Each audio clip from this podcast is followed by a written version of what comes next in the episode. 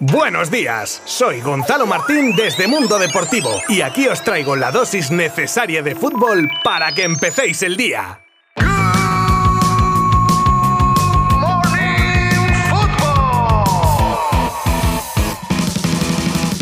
Hola, muy buenas a todos y bienvenidos a un nuevo episodio de Good Morning Football, hoy miércoles 8 de junio. Haremos un rápido repaso de los resultados de los partidos de ayer con especial atención al Italia-Hungría y Alemania-Inglaterra de la Nations League y al partido de la Rojita de la fase de clasificación de cara al europeo del próximo año. Y después repasaremos las noticias del acuerdo entre Real Madrid y Mónaco por Chuameni, la renovación de Modric, la paz que quiere poner Lewandowski con el Bayern, la subida de la oferta de la Juve por Di María y más cosas en los próximos minutos. Os habla Gonzalo Martín desde Mundo Deportivo. Bienvenidos.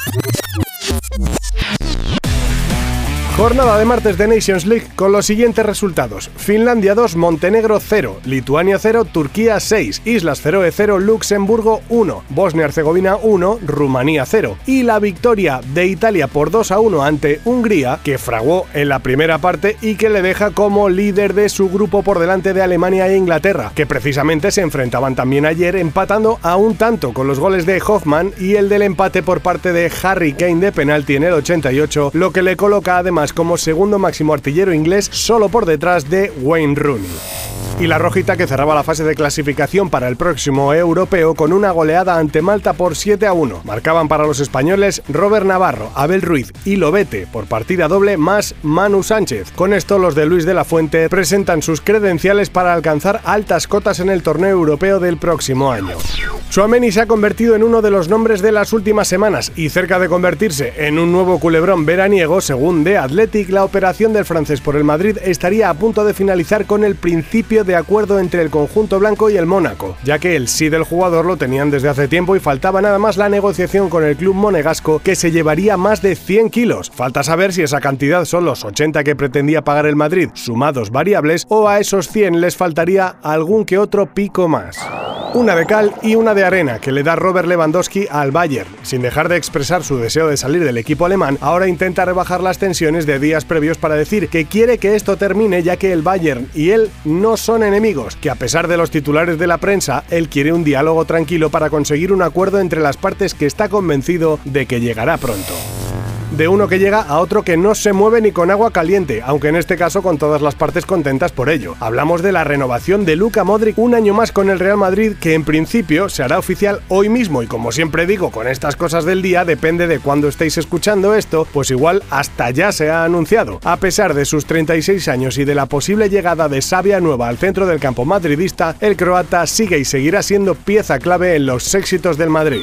Y seguimos en la capital de España para analizar la lista de hasta seis jugadores que podrían dejar el club blanco tras el adiós de Bale, Isco y Marcelo. Los nombres que podrían tener sus futuros lejos del Bernabéu son Lunin, Vallejo, Ceballos, Marco Asensio, Jovic y Mariano. Estos últimos que no cuentan para el equipo y el resto con una competencia enorme en sus puestos que además han sido o serán reforzados este verano con el consecuente recorte de oportunidades de jugar.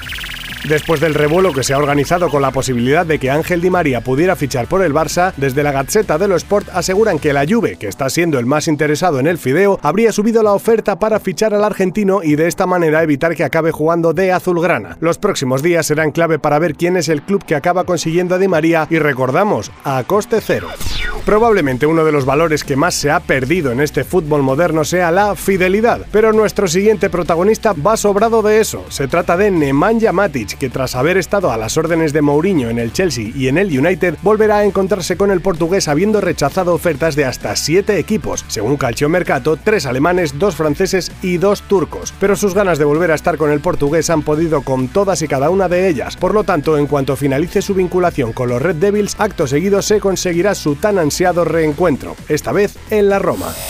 Lluvia de palos tras el partido de la Nations League entre Bélgica y Países Bajos de sus respectivos entrenadores. Todo tras declaraciones de Luis Van Gaal diciendo que sabía que los belgas no presionaban lo suficiente y que su delantero, Noah Lang, tenía más opciones de ganar el balón de oro que Kevin De Bruyne. Todo tras endosarle un 1 a 4. A lo que Roberto Martínez respondió en rueda de prensa que con todo el respeto que tiene por Van Gaal, no tiene ganas de comentar nada de la gente que habla de su equipo, que cada uno hace su trabajo. Un poquito de tirantez sí que veo yo por aquí, ¿eh?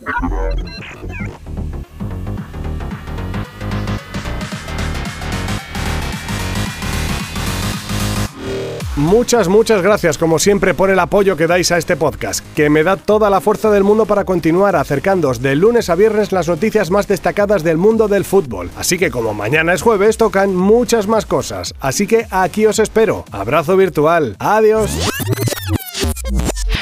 Mundo Deportivo te ha ofrecido Good Morning Football, la dosis necesaria de fútbol para comenzar el día.